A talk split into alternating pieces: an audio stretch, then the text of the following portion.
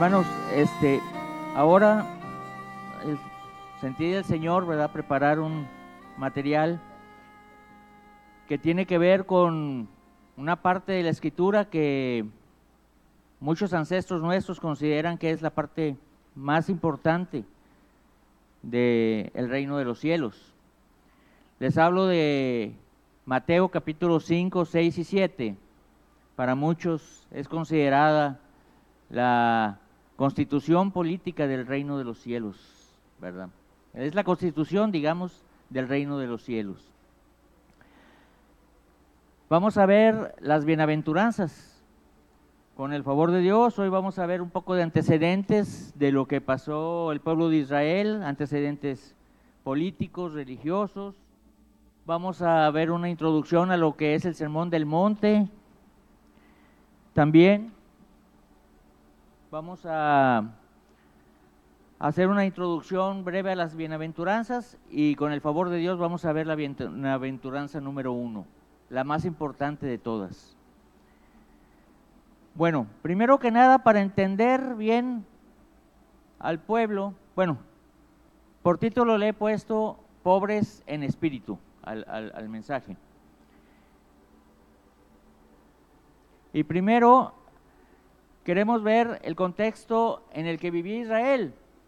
Israel había estado políticamente hablando bajo el sometimiento de varios imperios que había durado varios siglos. Estuvieron primero, primero bajo el imperio babilónico, después por, bajo el imperio asirio, después el medo persa, el griego y finalmente el romano, que era el que estaba vigente, digámosle así, cuando nuestro Señor Jesús se encarnó, ¿verdad? Y en el contexto religioso había cuatro grupos principales, los fariseos, los saduceos, los esenios y los celotes un una pequeño bosquejo de lo que hacía cada grupo es que, por ejemplo, los fariseos eh, se basaban en las leyes divinas, pero también le mezclaban la tradición humana. Los saduceos modificaban las escrituras para tener su propia religión. Los esenios se separaban del resto de la sociedad totalmente, absolutamente. Los celotes eran nacionalistas con un activismo político radical. En pocas palabras, los fariseos decían retrocedamos, los saduceos decían avancemos, los esenios decían escondámonos y los celotes decían ataquemos. Eran cuatro posiciones diferentes. Los fariseos eran tradicionalistas, los saduceos modernistas, los esenios separatistas y los, y los celotes eran activistas. A los fariseos, a ellos les interesaba lo espiritual en, lo externo. Y ahora voy a, comparar lo que cada uno de ellos pensaba contra lo que pensaba Jesús. Ellos pensaban, los fariseos, que lo espiritual era cuestión de verse externamente y Jesús decía que era lo espiritual era interno del hombre. Los saduceos adaptaban a su religión a la manera de los hombres, mientras que Dios quiere que la adaptemos a, como Él es, a lo que Él nos pide. Los esenios también pensaban que era un asunto del cuerpo y Jesús dice que es un asunto del corazón. Y por último, los celotes dicen que las cosas se arreglan con revolución, pero el Señor dice que se arreglan con adoración. ¿verdad? Esas eran las diferencias. Por eso cuando Jesús viene, pues eh, ninguno de estos grupos cumplía a cabalidad. Claro, unos se acercaban más que otros, pero ninguno estaba fielmente reflejando lo que Jesús nos vino a, decir. Ahora, eso era cómo vivían.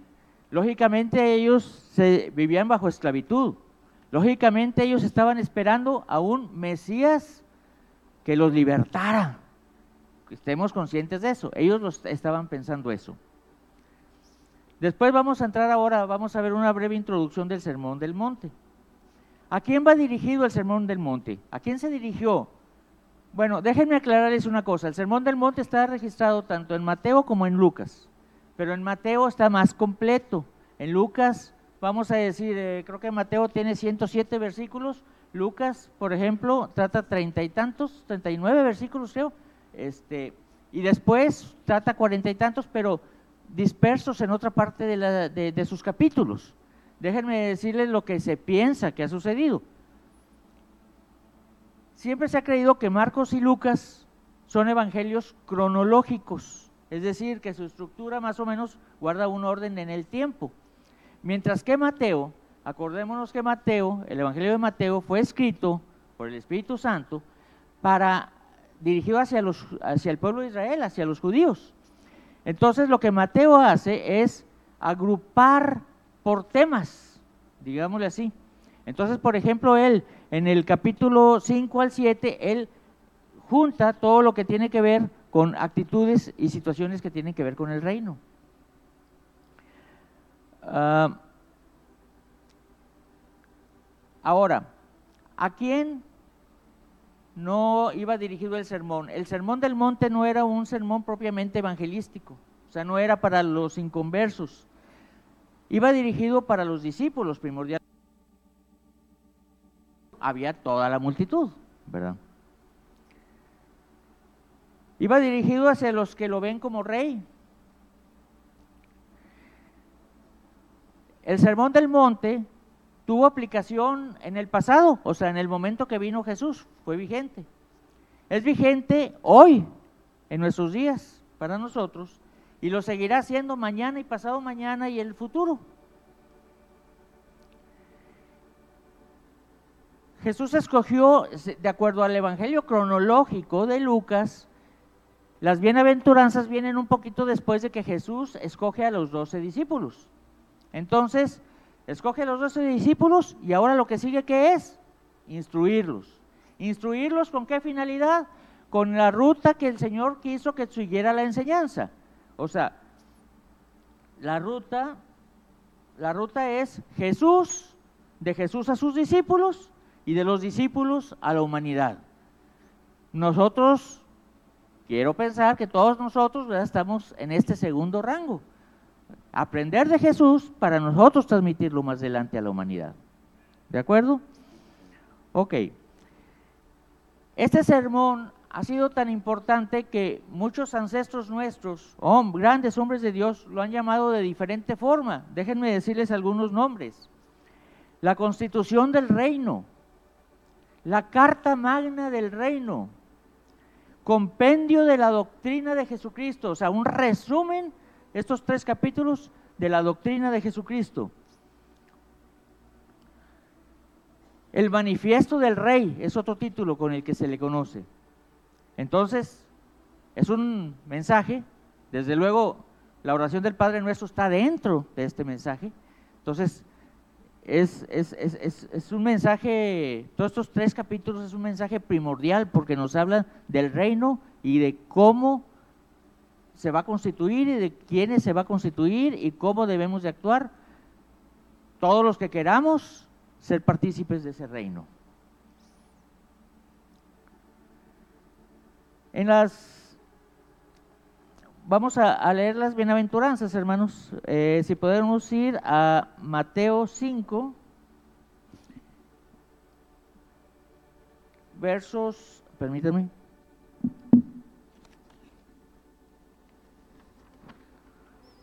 Versos 1 al 11.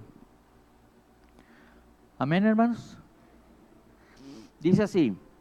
Viendo la multitud, subió al monte y sentándose, vinieron a él sus discípulos. Y abriendo su boca les enseñaba diciendo, Bienaventurados los pobres en espíritu, porque de ellos es el reino de los cielos. Bienaventurados los que lloran, porque ellos recibirán consolación. Bienaventurados los mansos, porque ellos recibirán la tierra por heredad. Bienaventurados los que tienen hambre y sed de justicia, porque de ellos, porque ellos serán saciados. Bienaventurados los misericordiosos, porque ellos alcanzarán misericordia. Bienaventurados los de limpio corazón, porque ellos verán a Dios. Bienaventurados los pacificadores, porque ellos serán llamados hijos de Dios. Bienaventurados los que padecen persecución por causa de la justicia, porque porque de ellos es el reino de los cielos. Bienaventurados sois cuando por mi causa os vituperen y os persigan y digan toda clase de mal contra vosotros mintiendo. Gozaos y alegraos porque vuestro galardón es grande en los cielos, porque así persiguieron a los profetas que fueron antes de vosotros. Bien, hermanos.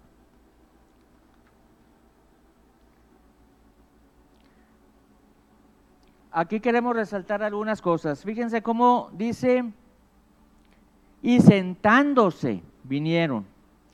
Eh, hay una cosa, hermanos, que sí tenemos que dejar claro. El Espíritu Santo no puso en, en, su, en la palabra ninguna palabra de sobra. Todo tiene un porqué y un para qué. Y, permítanme, eh, todo tiene un porqué y un para qué. Incluso aquí la palabra sentándose, uno dice, bueno, pues ¿y qué importa si de pie o caminando o sentado? Bueno, déjenme decirles una cosa. Las costumbres griegas y las costumbres romanas, en, esas costumbres se enseñaba de pie. Pero oyéndonos a las costumbres rabínicas judías, ellos tenían dos formas de enseñar, de pie o caminando. Y vemos al Señor incluso eh, dándoles enseñanza a los discípulos caminando de pie, también se podía. Pero era como que una enseñanza un poquito más informal, digámosle así. Pero cuando un rabino se sentaba, oh, cuidado, la enseñanza era oficial, o sea, era oficial y de suma importancia.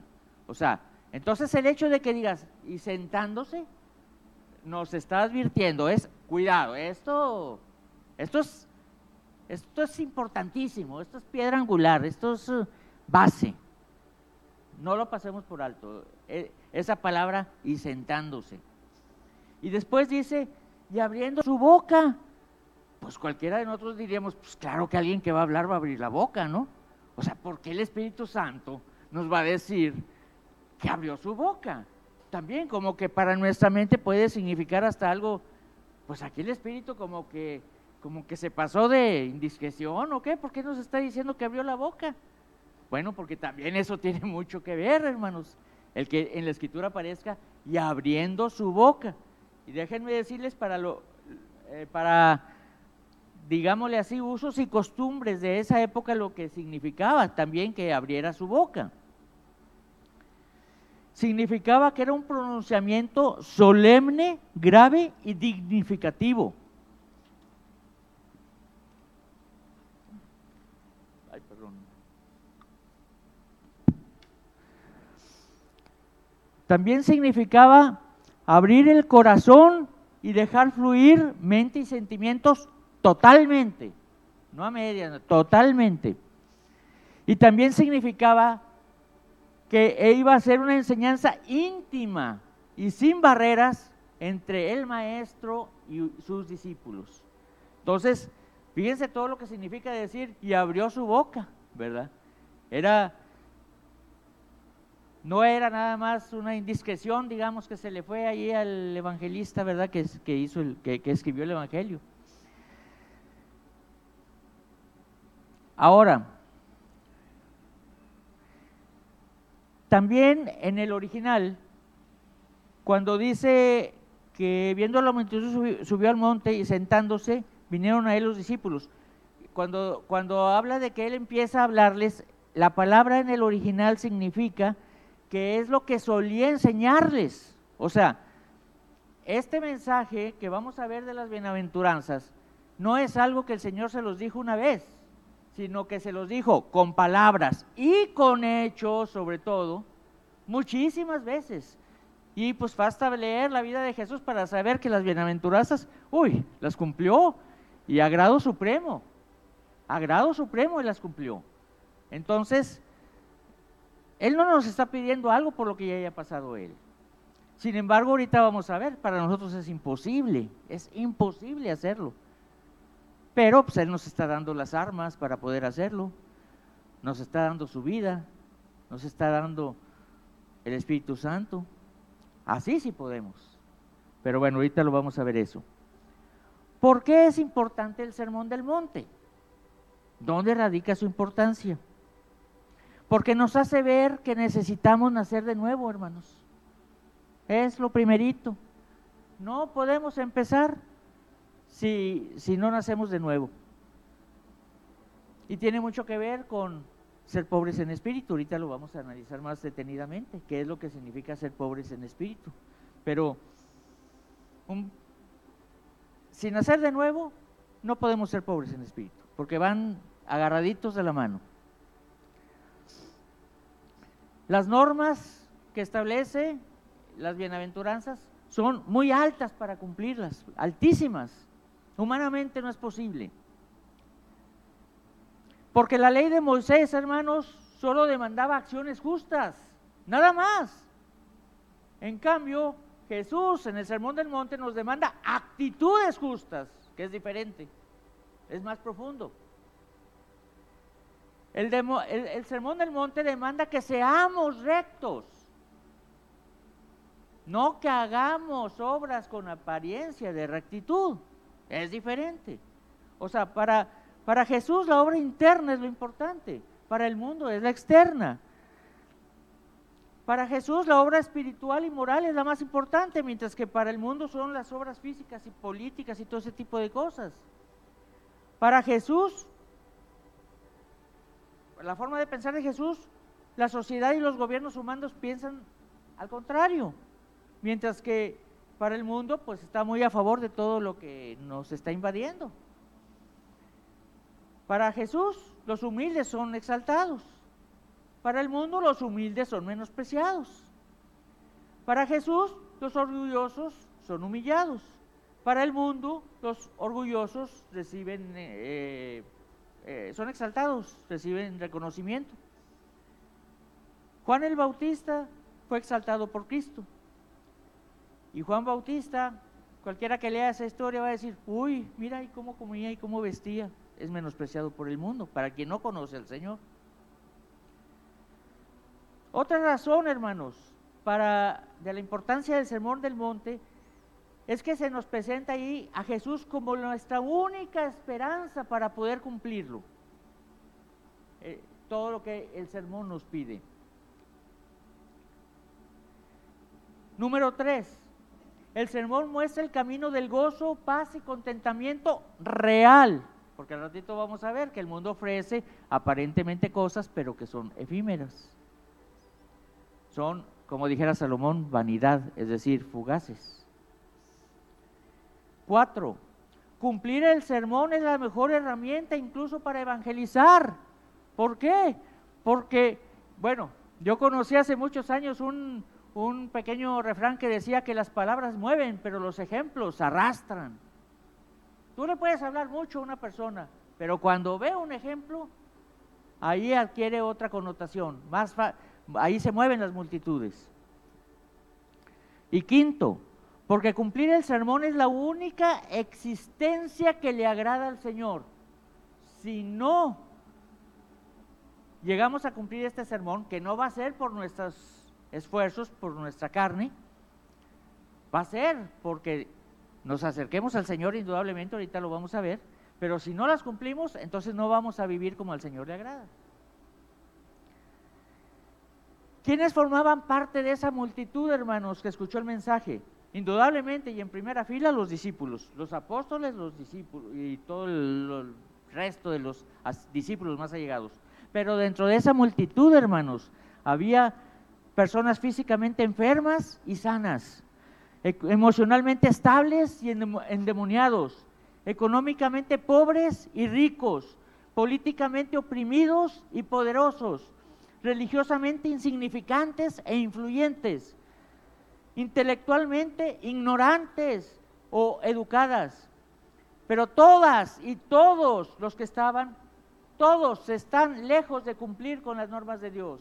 Es decir, aquí también podemos estar enfermos y sanos, ricos y pobres, todo lo que tú quieras, hermano. Pero de todas maneras, todos necesitábamos, necesitamos ese sermón como en aquel entonces. Todo ese pueblo también necesitaba ese sermón. Ahora sí vamos a hacer una introducción a las bienaventuranzas. vamos a ver primero la etimología. Bienaventuranza viene del griego Macarios. ¿Y qué significa? Mira, tiene estos tres significados. Gozo que la tristeza, la pérdida, el dolor y la angustia no pueden afectar. Dos, gozo que brilla a través de las lágrimas y que nada en la vida o en la muerte te puede arrebatar. Tres, la mala salud, el fracaso de un plan, la desilusión de una ambición y hasta un cambio climático, digamos, mucha calor como ahorita, o frío o lluvia, pueden acabar con el frágil gozo que ofrece el mundo, pero no con el gozo que ofrece el Señor, porque podemos estar gozosos en medio del calorón o en medio del frío. Amén.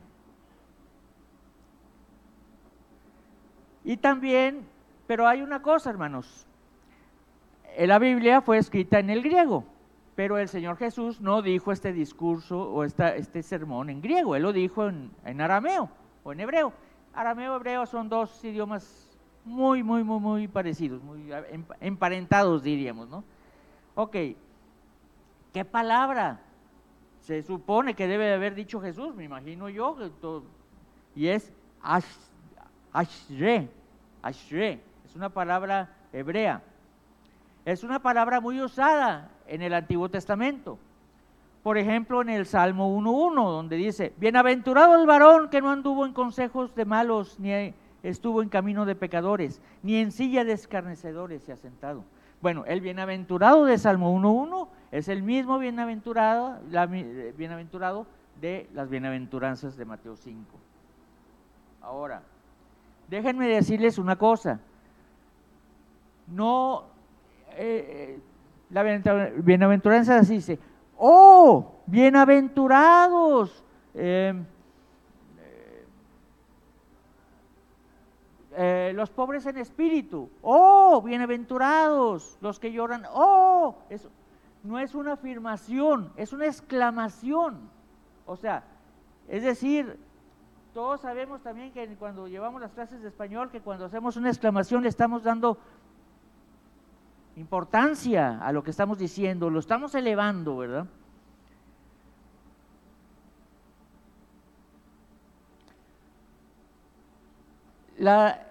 Esa palabra nos hace ver que las bienaventuranzas, el, decirles oh bienaventurados, no son piadosas esperanzas, hermanos, sino que son felicitaciones por lo que ya se es.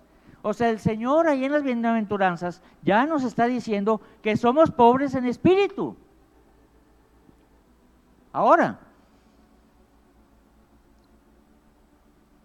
ya lo somos posicionalmente por estar en Él. Ahora nosotros tenemos, y más a ratito lo vamos a ver, tenemos algo que hacer nosotros. Porque aunque llegar a cumplir estas bienaventuranzas no depende de nosotros, siempre el Señor necesita de alguna respuesta de nosotros, porque Él nos respeta y dice, a ver, a ver, bueno, pero y, a ver, hoy decíamos en las profecías, heme aquí, el heme aquí es un posicionamiento de nosotros, Señor, aquí estoy dispuesto, a ver, yo, yo quiero, ¿qué hay que hacer, Señor, para ser pobre en espíritu?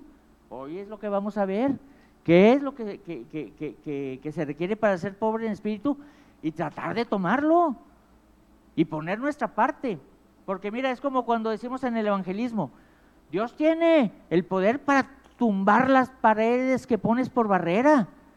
Pero Dios ha escogido decir, ahí está la puerta y está la cerradura y el que abra la puerta, pues yo entraré y cenaré con él y él conmigo. O sea, desde luego, y si él quiere, él tumba la barda de un soplido.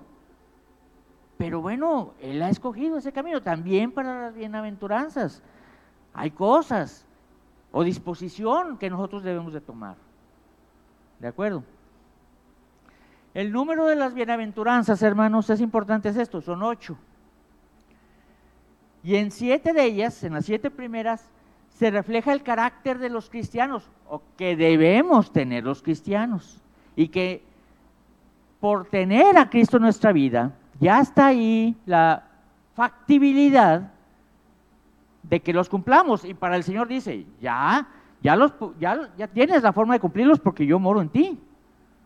Ahora, el asunto es cómo le hacemos para quitar nuestro yo. Ese es otro asunto.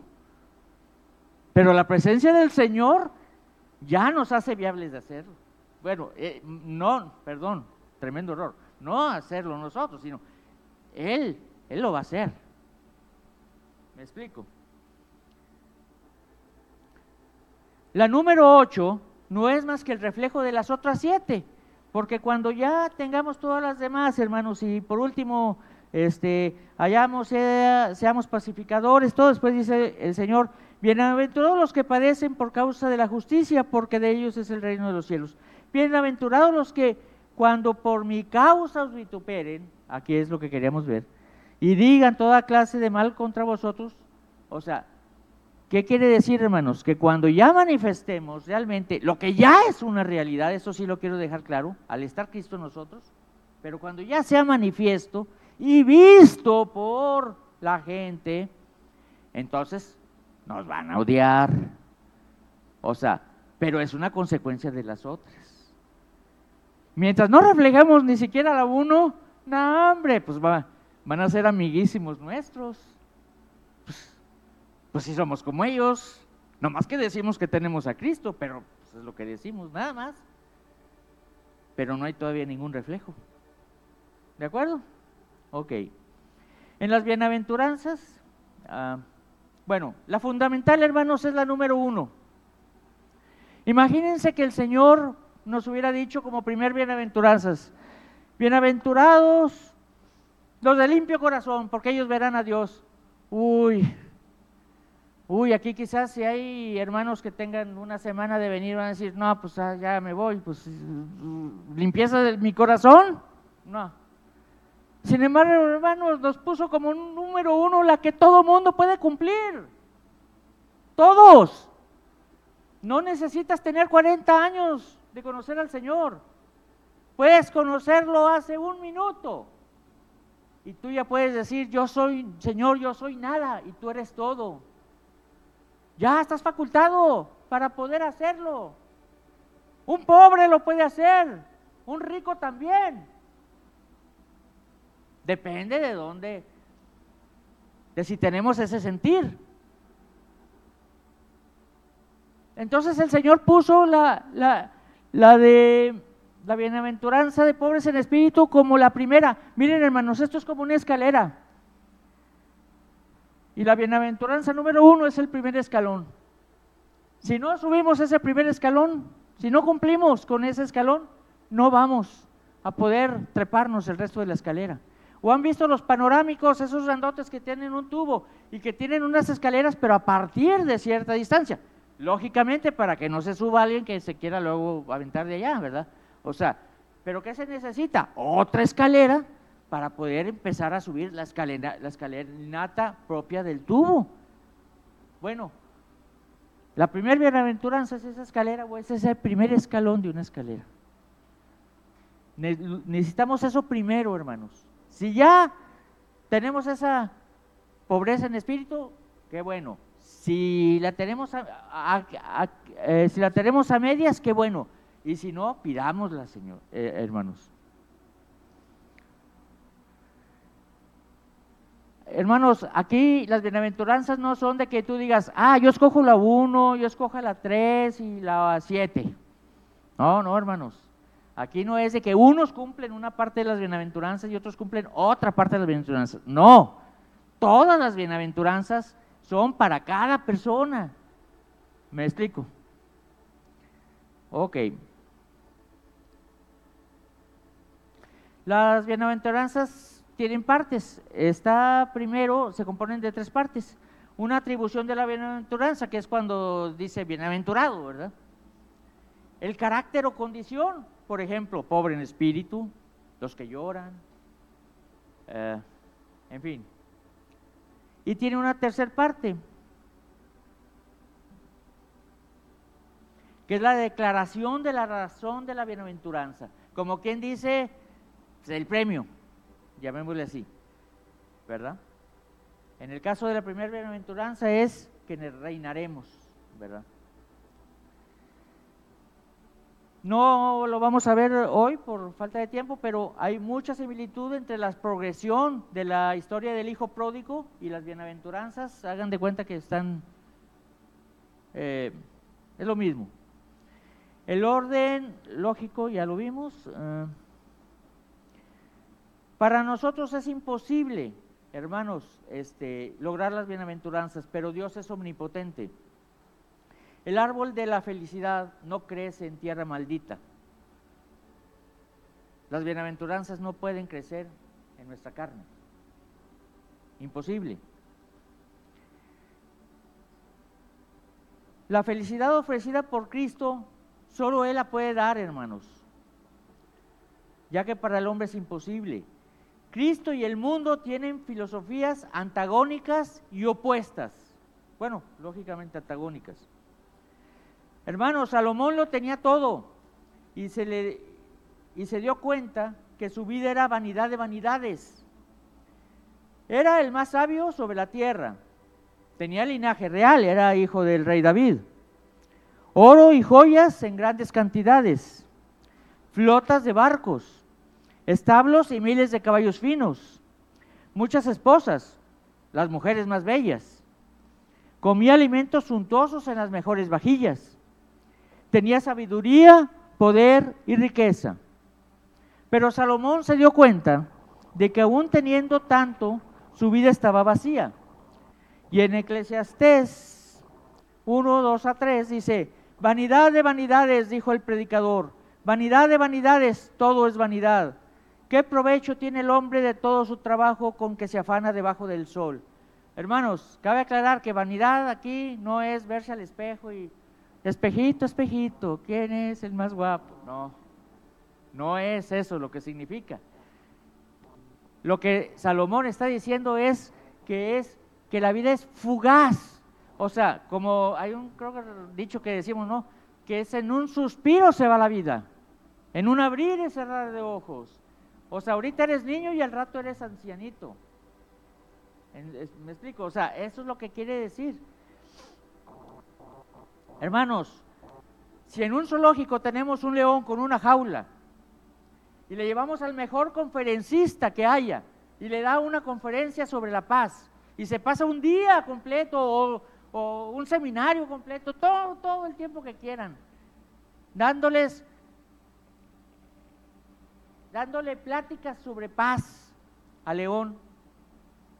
Después, se va el conferencista y después meten a la jaula de león a una oveja. ¿Qué creen que va a pasar cuando el león tenga hambre? ¿Qué creen que va a pasar? Hermanos, se va a comer a la oveja. De eso no hay duda. Claro que se va a comer a la oveja. ¿Y por qué se va a comer a la oveja? Porque su naturaleza no ha cambiado, porque él sigue siendo un león. Por eso.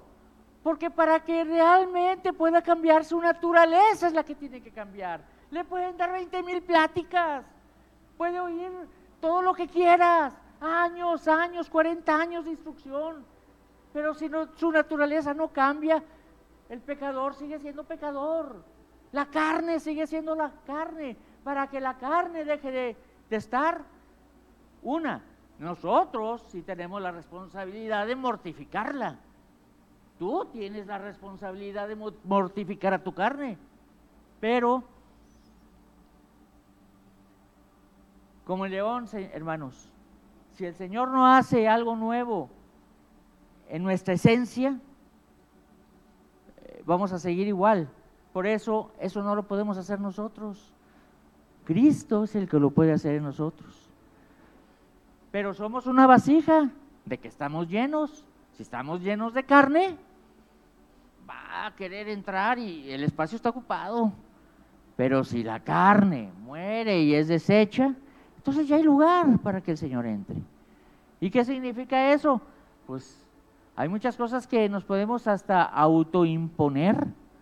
La vida es una posibilidad de entrenamiento. Dios, la vida, hermanos, Nuestro diario vivir es un entrenamiento para que matemos a la carne y para que cada vez el Señor pueda tener mayor cabida en nuestra vida. Ahora ya vamos a entrar pobres en espíritu, hermanos. La etimología en el griego es, no sé cómo se diga, hermanos, se escribe P-T-O-J-O-S, putjos, creo que según esto, ¿no? Y esa palabra lo que implica es una pobreza absoluta, absoluta, hermanos. Describe al hombre que no tiene absolutamente nada. Es totalmente indigente. En la Biblia, hermanos, los indigentes con una mano pedían la limosna, pero con la otra mano se cubrían el rostro. Algo parecido a los, eh, a los leprosos. Se cubrían el rostro. ¿Por qué se cubrían el rostro? Por vergüenza. Esa clase de vergüenza es la que nosotros debemos de tener. Y también hay una palabra en arameo que es ani y ebyon, que significa pobre e indefenso que ha puesto toda su confianza en Dios.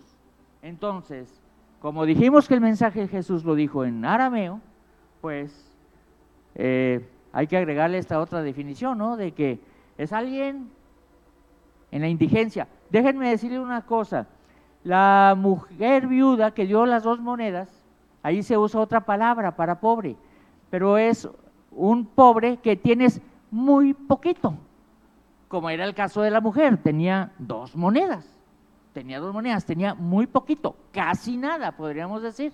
Bueno, era otra palabra. No, esta es todavía más fuerte, es nada, nada, nada. A eso debemos de llegar, que de nosotros no tengamos nada y dependamos totalmente de Él. Entonces la bienaventuranza podría, más o menos podríamos parafrasearla de esta manera. Bendita es la persona que es consciente de su total indefensión y que pone toda su confianza en Dios. ¿Qué consecuencias va a tener que poco a poco vayamos siendo, tengamos pobreza en espíritu? Mira hermanos, vamos a estar más desligados de las cosas materiales y hasta llegar a la totalidad. Y vamos a depender totalmente de Dios. ¿A qué tipo de pobreza no se refieren las bienaventuranzas? Las bienaventuranzas no se refieren a las pobrezas, materiales, hermanos. Eso sí que quede bien claro.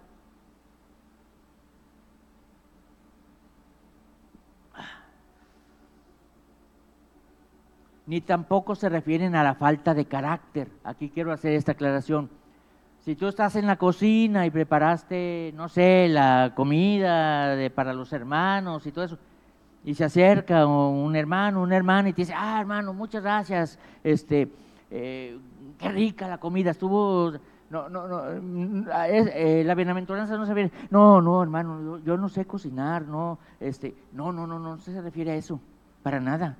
Al contrario, eso se traduce en orgullo, a final de cuentas, termina siendo orgullo. No. La pobreza en espíritu tiene que ver con el concepto que nosotros tenemos de nosotros mismos. O sea, si alguien te dice, qué rica te quedó la comida, gracias, gracias. Claro, tampoco es para que te leves, ¿verdad? Pero, pero es gracias. No, pero no es para que te pongas en la otra actitud que te acabo de mencionar. Ah, en el Nuevo Testamento hubo ricos, Nicodemo, centurión romano, José de Arimatea, eh, creo que Filemón era, era un hombre rico. Ah, apartados de Cristo somos indigentes espirituales. Pero hermanos, se requiere una humildad verdadera, no una humildad fingida. Eso sí debe quedar bien claro, porque si no entonces pasamos a ser hipócritas, que es, salió peor el, remedio que la enfermedad. También tenemos la parábola del fariseo y del publicano, el cobrador de impuestos. La voy a leer rápidamente, dice, a unos que confiaban en sí mismos como justos y menospreciaban a otros, dijo también esta parábola. Dos hombres subieron al templo a orar, uno era fariseo y el otro publicano.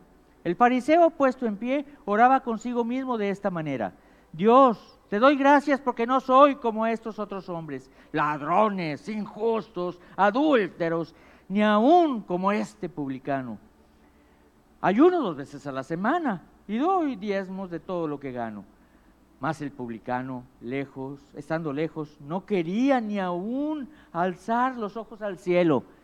El mendigo espiritual, hermano, el pobre espiritual sino que se golpeaba el pecho diciendo, Dios, sé propicio a mí, pecador. Os digo que éste descendió a su casa justificado antes que el otro, porque cualquiera que se enaltece será humillado, y el que se humilla será enaltecido. Amén, hermanos. Hermanos, el fariseo recitaba lleno de orgullo sus virtudes. El fariseo daba gracias por no ser como los pecadores. El publicano tenía vergüenza por su pecado. El fariseo, ahorita, cuando veamos eh, los que lloran, vamos a ver qué significa llorar, ¿verdad? Y es algo como tener vergüenza por tu pecado, ¿verdad? Y odiar tu pecado. El fariseo era orgulloso en espíritu, el publicano era pobre en espíritu. Ejemplos bíblicos de pobres en espíritu, Moisés, cuando el Señor se le aparece y le pide que vaya y saque a Egipto, él muestra una pobreza en espíritu. Pedro, después de la pesca milagrosa, le dice, Señor, apártate de mí, que soy pecador. Pablo en múltiples ocasiones reconoció que era el peor de los pecadores y, de las, eh, y que las mejores cosas que había hecho eran basura. Mm, Filipenses 3.8, 1 Timoteo 1.15. Agustín de Pona en sus confesiones también. Martín Lutero, hombres, eh, grandes hombres de Dios que, que reconocieron su, su pobreza en espíritu. Bueno, que, fueron pobres en espíritu. ¿Por qué la pobreza en espíritu es primero? Hermanos, el orgullo no tiene parte en el reino de los cielos. Eso sí está bien claro. Y para llenarnos de Dios requerimos vaciar el orgullo. No nos pueden ocupar dos cosas al mismo tiempo. Como dicen en la física, la ley de la impenetrabilidad. O sea, el Señor respeta eso. O o, o somos orgullo o somos pobres en espíritu y entonces vendrá Él.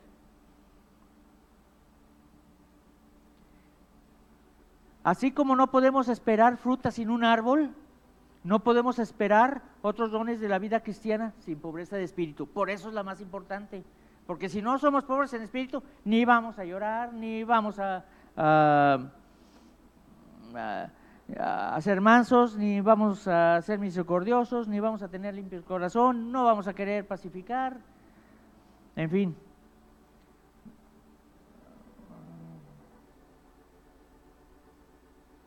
Para que Cristo sea apreciado, nuestro yo debe desaparecer.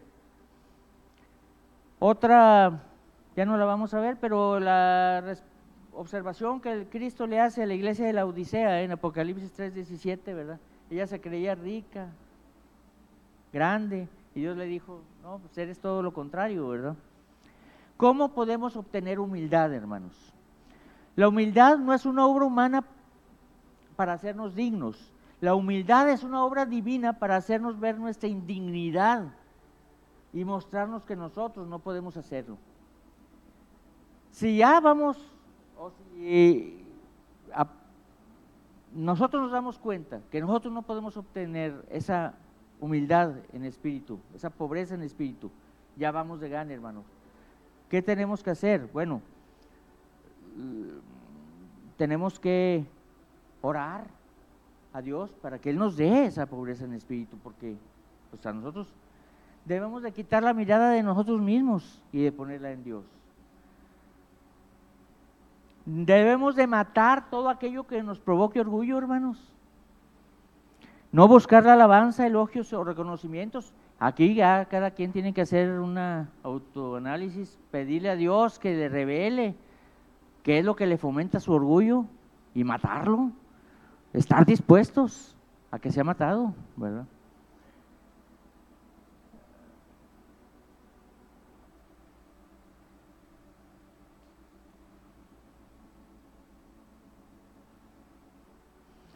¿Cómo saber cuando somos humildes? Ya primero terminamos, hermanos. Tomás Watson, que fue un puritano que vivió allá por los años 1600, nos da siete claves para saber cuando ya tenemos humildad. Ahora, hermanos, déjenme decirles una cosa, una cosa. Una cosa es que estamos caminando en las bienaventuranzas y pelear, vamos a decir, contra el orgullo, o sea, y otra cosa es ser dirigidos por el orgullo.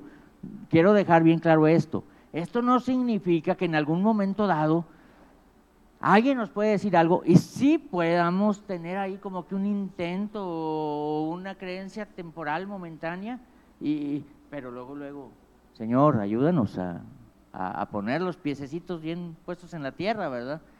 Eh, o sea, no, no haya condenación en aquel que, en un momento dado, sí, o sea, no estamos hablando de gente perfecta, hermanos, estamos, estamos en un proceso de mejoramiento. Pero, miren, yo conocí una vez una persona que estábamos, habíamos sido enviados por la iglesia a estudiar algo y había varios eh, pastores y habíamos gentes que no éramos pastores. Y llegó un pastor que decía que él era apóstol, pero no como un título que le daban en su iglesia, sino eh, se notaba que era orgullo. Y a los que no éramos pastores nos decía, pastor, y todos los que estábamos ahí, es que no soy pastor, o sea, dígame hermano. Llegó a la conclusión de decir, mira, yo te digo pastor, pero tú dime apóstol. O sea, a ese hombre el título de pastor no lo llenaba, no lo llenaba. Él quería que se le dijera que era apóstol. Pues bueno, creo que casi nadie, no nadie le seguimos el juego, ¿no? O sea, este, le seguíamos diciendo pastor, ¿no? O sea, con respeto, desde luego, ¿no? O sea, pero, me, me entienden? Ese hombre estaba siendo guiado por el orgullo, es muy diferente a que en un momento dado alguien te haga una alabanza y como que tú que quieras despegar tantito los pies, Señor, ayúdame y tener bien consciente esta primera bienaventuranza, ¿verdad? Quiero ser parte del reino. Entonces, Tomás Watson decía lo siguiente, pérdida de obsesión por uno mismo. El ya, el yo es nada, Cristo es todo. Nos iremos pareciendo a Cristo, hermanos. Es otra cosa que podemos ir viendo. No nos quejaremos de la situación mala por más mala que sea, o sea, por la situación que estemos pasando que sea mala, no nos quejaremos. Veremos las fortalezas y virtudes de otros. Pasaremos mucho tiempo en oración, hermanos. Aceptaremos a Cristo en sus términos, no en nuestros términos porque era el problema que tenían muchos religiosos de la época de Jesús. Habían adaptado la religión a, su conveniencia. ¿Cómo queremos que sean las cosas? Y no se trata de cómo queramos nosotros que sean las cosas, se trata de cómo quiere Él que sean las cosas. Por eso la importancia de estudiar su constitución. Alabaremos y agradeceremos a Dios por su gracia. Hermanos, ya del reino de Dios, pues ya ya habíamos hablado, ya eso no lo vamos a, tocar, solamente voy a leer aquí algo y ya me despido. Los pobres en espíritu no solo tendrán, sino que ya tienen el reino. El verdadero sentido de su pobreza es el comienzo a sus riquezas, a las riquezas en Dios. Mientras que otros andan en vanidad con un concepto equivocado de sí mismos y de todo lo que los rodea, los pobres en espíritu son ricos en el conocimiento de su verdadera situación. De modo que los pobres en espíritu se enriquecen con la plenitud de Cristo, que es el reino en sustancia. Y cuando Él les diga desde su trono blanco, venid, benditos, benditos de mi Padre, heredad el reino preparado para vosotros, los invitará meramente, meramente al pleno goce de su herencia que ya poseían. Ah, la bienaventuranza del que es consciente de su propia y total indefensión y que ha puesto toda su confianza en Dios, porque sólo así puede rendir a Dios aquella perfecta obediencia que le habrá que, que le hará ciudadano del reino del cielo.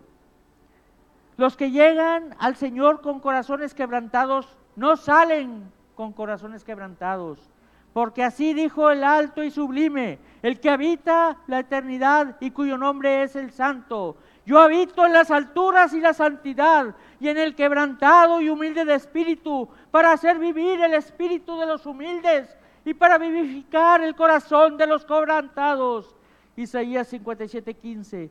Dios quiere que reconozcamos nuestra pobreza para poder enriquecernos. Quiere que reconozcamos nuestra bajeza para poder levantarnos. Santiago declara, humillaos delante del Señor y Él os exaltará.